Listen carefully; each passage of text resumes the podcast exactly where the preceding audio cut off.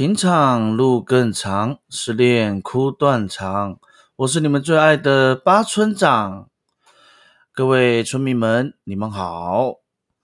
哦，那今天呢，村长的爸爸哦，突然打给我，那跟村长在聊天这样子，然后我们就诶突然聊到说，当时哦，我们家家差点发生一个家庭革命的事情。哦，因为当时村长的血型哦是 A B 型，哦，村长的血型是 A B 型，那村长的呢，村长的爸爸的血型是 C 型，C，哦，我妈妈是 A 型，结果就奇怪了，当时怎么会发生这样的事情呢？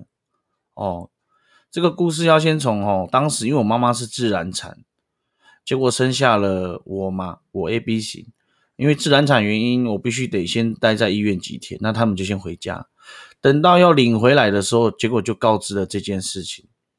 哦，就是说我妈妈是 A 型，A 型哦，这个国语不标准。哦，我爸爸是 C C 型啊，我是 A B 型。哦，那就造成了一个很大的误会。我妈妈直接哭哭啼啼呢，她一直说我是清白的这样子。结果我爸爸也是很惊慌，他说：“我当然相信你啊，啊，怎么过我还是要验。”哦，没有啦，当然后来就去验嘛，但我妈妈没有验，是因为我妈妈觉得这样子很很屈辱哦，她就是坚持不验。但后来我爸爸就说：“哦，那就他去验这样。”啊，结果一验呢还好哦，不验还好啦。哦，一验哦，结果爸爸是 B 型。我这个亲爱的爸爸，他搞错了他的血型。哦，当时我妈妈气到啊！我讲真的哦，直接把我爸爸揍到一个呕吐啊，按在地板上摩擦。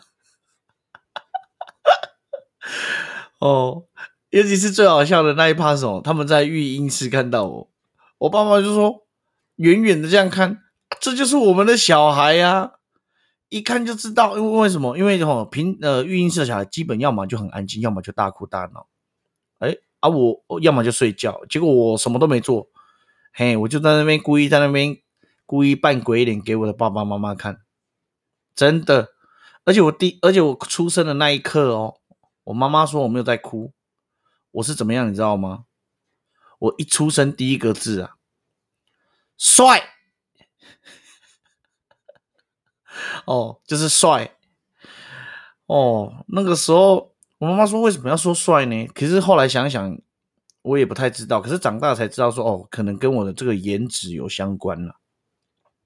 哦，扯远了哦。这个是我今天我爸爸突然跟我讲到了一个打电话来关心我的时候，然后突然讲到了一个故事哦，然后突然讲到这个爸爸妈妈哈。那其实不瞒各位说了。呃，因为生生在这个九零后村长这个九零后的年纪哦，我必须得说，其实村长当爸爸了哦，当爸爸了。那我们先不说这个各个角度啦，什么伦理啊，有没有道德什么的，到底是怎么样？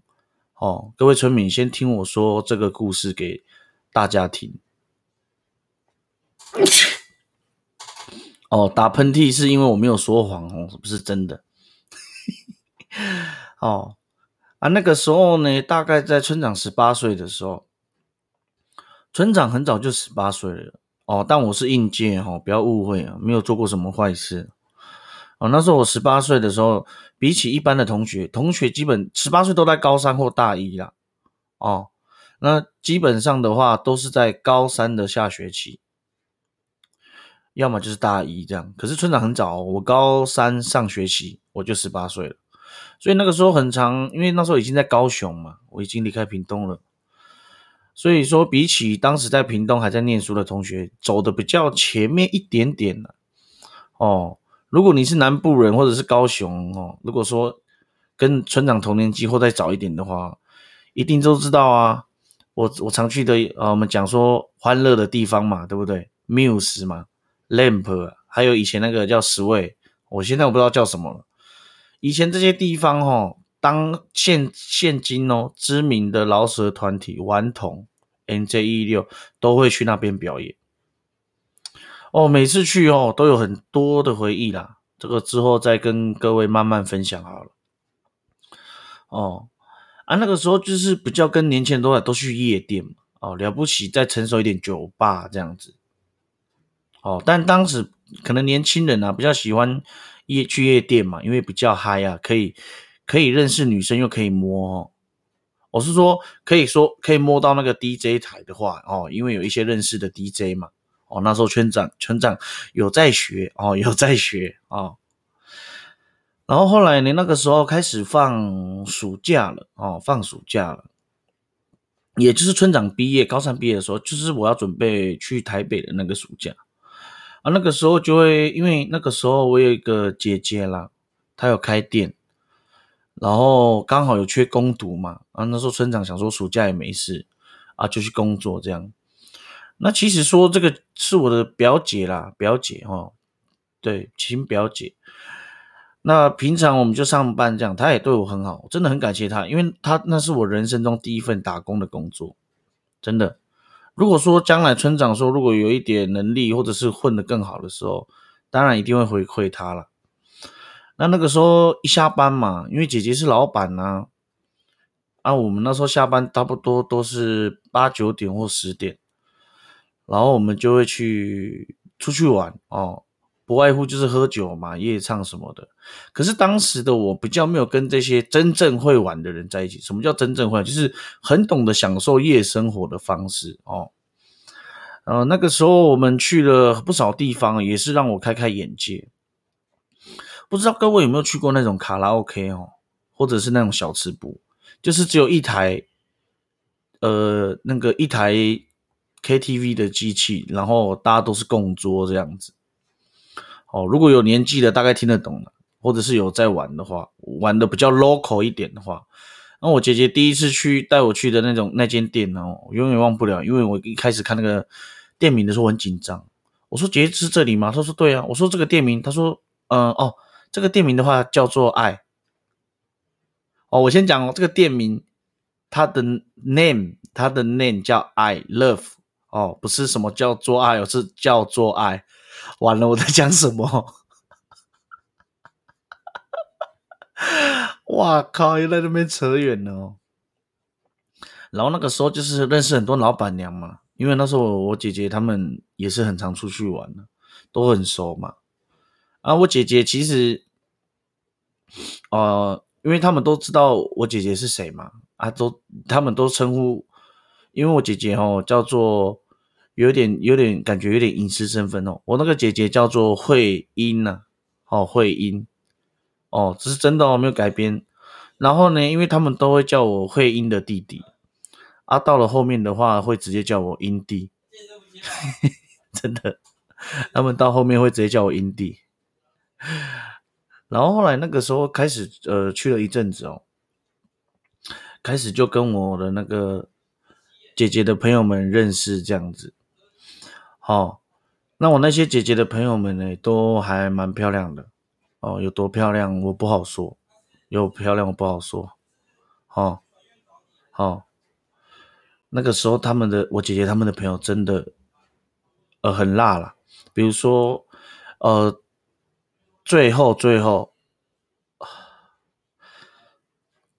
好，我有一个姐姐哦，她的闺蜜其中一个哦，叫做雨雨轩哦，啊，这个雨轩姐雨雨轩姐姐呢，哦，那时候第一眼看到她的时候，真的很有那个姐姐的味道，邻家大姐姐的气质，个性大方活泼，身材更不用说，真的是 H O T hot。真的是非常的 hot，很辣，受不了，真的，各位，真的会受不了。你会觉得说奇怪，世界上怎么会有那么完美的女人？然后后来呢，就开始跟她，跟因为聚会嘛，所以开始跟她认识，然后我们就会慢慢的有产生一些化学的变化哦。但但是我那时候就觉得啊，都姐的朋友了，姐姐的朋友也不要想太多，也不好。然后后来有一次哦，那个下班的时候刚好没有聚会，然后我们就各自回家。就我姐姐的店下班之后，然后那个时候突然雨轩姐姐就赖我，她就只赖我说：“呃，我们约在哪里？然后不要告诉你姐姐。”我心里想说，他们是吵架了吗？还是怎么样？哦，那后来的话，我就赴约了嘛。哦，那我不外乎想说，哦，可能吵架或失恋什么的啊，就后来去，哎，我那时候真的是预言家，果然他失恋，因为雨轩哦姐姐有个男朋友，哦，可能跟男朋友有摩擦什么的，可能不爱了哈，后来就提出分手之类的。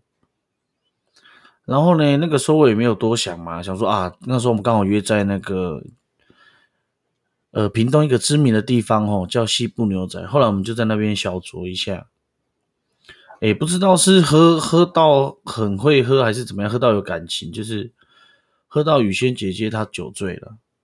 那基于绅士的礼貌，我还是会送她回去嘛。哦，哎，我那时候直接叫白牌，白牌是什么？等于说就是，呃，类似。Uber 啦，好不好？就是 Uber 这样，然后我就载她跟她一起回去。但这个过程中，其实雨轩姐姐就是一直哭闹啊什么的，就反而像一个小孩要我哄她。然后呢，我原本送到她家门口，我就要走了。是她哦，是这个雨轩姐姐一哭二闹三上优雅哦，我才决定说啊，那就送她到她的房间这样。哦，我就送她到她房间。然后呢，就送到他家了。然后他家也没什么人。然后呢，我就想说，哦，那就送他。然后他把他弄到沙发。哦，我是说背他哦，放到沙发这样。然后其实那个时候，毕竟老师得说了，老实的说，那时候村长的心里也是开始有一些不好的想法。哦，为什么讲不好？因为那时候村长年轻，比较不懂事，比较好奇这样子。后来雨欣姐姐哦，可能不知道是故意。嗯，已经酒醒了还是怎样？他就这个就故意用很妩媚的话说：“我要去洗澡了。”然后，那我原本讲说：“哦，那我先回家。”他说：“没有，你给我等一下。”哦，那种霸气式的。那我讲说也不由他啦，但是听到他在那种，可是你知道吗？其实人在一个怀疑一件事情的时候，你的怀疑就是正确的哦。我必须得说是这样，因为你听到他那种宽衣解带的声音是多么的明显，奇怪呢。明明有电视的声音，我也不知道为什么我那时候肾上腺素飙高还是怎样。然后他那种在淋浴间那种哗啦啦的那种洗澡的声音什么的，好，我必须得说，当时是充满了兴奋感。然后我也很多，反正就想想上他的那种冲动都出来了。当然了，我还是保持理性嘛。结果。最让人受不了是，他一出来有没有？我们各位不是洗完澡一打开浴室，哇，那种呃那种水蒸气啊，或者是那种那种沐浴乳的香味扑鼻而来。讲真的，我瞬间那些戒心呐，瞬间失手。但是后来哦，我还是秉持着理性，秉持着理性的。那他就坐到我沙发旁边来嘛。但我必须得说，我完全正眼不敢看他一眼，因为我斜眼一瞄，落晒了。哇，一个浴袍的毛巾裹着就出来。哦，啊，那也冻也掉啦。哎，那个时候正值年轻呢，那个冲动的就像一一头牛一样，怎么可能受得了？好，我必须得诚实说，某种程度来说，应该说确实来说，我硬了。哦，那个时候硬到。感觉石头打也打不坏，哦，然后这个过程中，雨轩姐姐都是用一种很妩媚，就是很诱惑你的感觉，哦，在这种猝不及防下，嘿，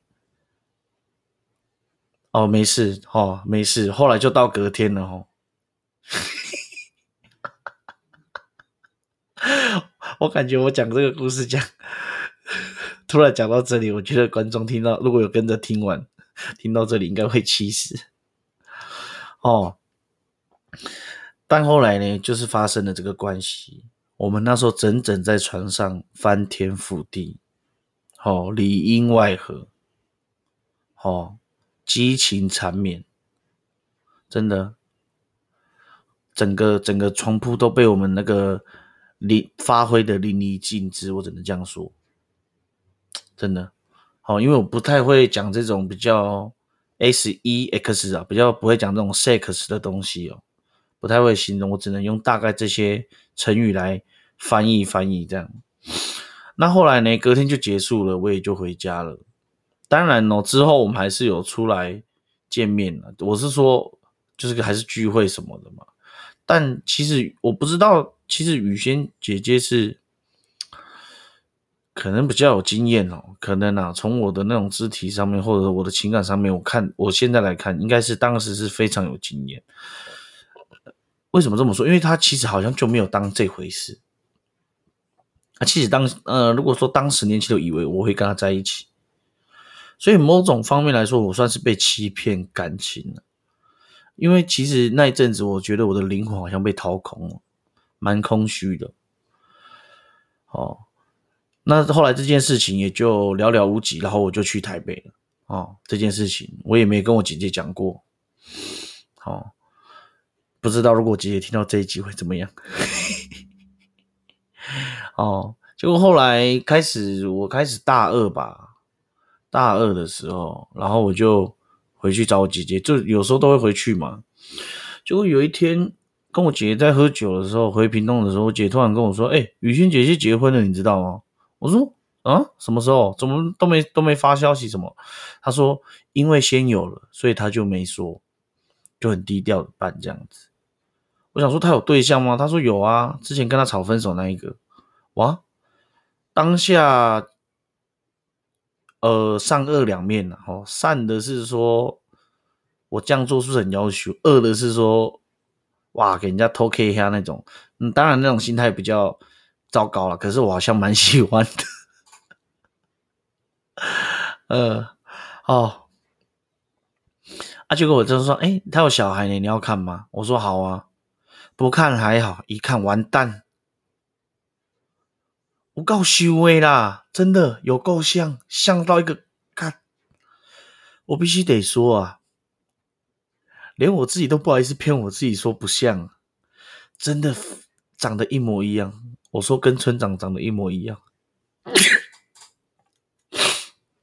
哦，我讲真的，长得跟我一模一样。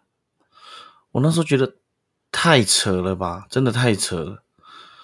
然后我姐姐。还开玩笑呢，他说：“哎，你不觉得跟你长得很像吗？”我说：“啊啊，对呀，可能是我的啊。”这样，我姐姐说：“哎，真的呢，搞不好是你的。”啊，没想到结果是真的。哇，其实那时候我当下整个不知道不知所措啊，不知道该怎么表达，因为那个小孩真的长得好像我，那我真的不知道该怎么办。可是然而。后来我有解决吗？我必须得很诚实的说，我没有去认出，我也没有去戳破这件事，我也没有去认出来。因为我觉得第一点呢，哦，第一个声明，我不是不想负责任，是因为我觉得我这样做是在破坏人家的家庭，就很简单，就很简单。当然，我到现在也是没有搞明白为什么当初，因为我也不确定是不是我的小孩，只只只是说长得真的很像。哦，我也不能确定这件事情，好不好？当然，如果有一天如果真的是我的小孩，我还是要养他。嘿，哦，这个是是这个就故事差不多就到这里，这应该算是我人生最扯的一个故事了。好了，这个算是一个蛮扯的。好，再跟各位分享一下，就是我最近前几天回家的路上。回家的路上啊，我就看到一个，就是我们讲不是有那种垃圾的堆砌物吗？很多纸箱、垃圾袋什么的。结果我我要准备回家的时候，在转角的时候，哎，我就看到一个纸箱在那边咚咚咚咚咚。因为当下有点晚了，其实我自己也是很紧张，我想说赶紧娘，该不会闹鬼吧？啊，结果后来哦，没有。当然，其实我还是很白目了，我就跟那个有没有鬼片一样，叫你不要进去那个鬼屋，你还是去。但我还是保持那个，我就打开了。一打开，我以为是什么东西，因为两只眼睛在看我，吓到。结果是一只猫咪，超可爱，橘猫。可是，一看就是小朋友了。那后来我想说，它就一直哀哀叫，有没有那种小奶猫这样叫？我想说，我感觉蛮可怜，也蛮可爱的。我想说，阿巴，那我想说，刚好附近有超商，我说，那你这边等我啊，我去买猫罐头，因为我也不知道当下可能是触发了这些恻隐之心吧，我就买猫罐头给它吃，这样。哦，虽然说小归小，结果它还是全部吃完呢，它还是全部吃完。我想说，我靠。我说你吃完了哦，好啦，你赶快找一个主人认，看能不能认养你哦。我是不行了，那我先走了。也不知道这个猫是不是爱上我还是怎样。我每走一步哦，跟两步；我走三步哦，跟四步。嘿，后来呢，我们就这样子一起私奔到月球。哦，不是不是，讲错讲错。他就跟着我回家。我讲真的，他就跟着我回家。我原本还故意跟他跑距离，我把大把我们那个大楼的管理的门关起来。他在门口，他做出了一个让我诧异的动作，他直接抠抠抠，他在敲门，然后用那种无辜泪呃泪眼婆娑的眼睛看着我。我后来想说，算了，好吧好吧，那就先让他进来吧，我就让他跟我回家。那刚好哦，村长是住一个大楼啦，所以我有很多室友。我的室友有一个是兼职在做口宠物沟通师的，哦，各位有没有偷笑？我讲的是真的。然后后来呢，他就开始跟我说哦，因为这个猫呢对你有恩，哎，你对它有恩，他要他要报答这样子。我说他要怎么报答？我说他就是要你养它。我说太扯了吧？我说你不要乱编。他说真的。哦，那后来呢？其实。好啦，一开始的话其实是很排斥，因为我觉得养宠物这种东西就像养小孩吧，就是负责任一个生命嘛，一个生命。但后来又觉得，又觉得好像又是又又把它送走，我就觉得，因为我因为我把这个故事，我说这个猫跟着我回家，我把这个故事跟所有人讲，每一个养猫的人都叫我一定要养它。他说从来基本上很少猫会跟你回家。这个就代表他认你当主人，这样。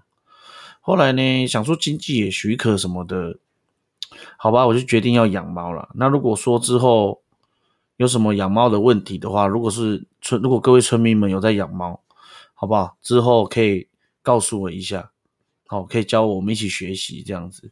因为我还算是个新手奶爸啦，就是还在学怎么养猫。哦，那跟各位喊一个口号啦。哦，领养代替购买，宅男不受爱戴。哦哦，扯远了，扯远了。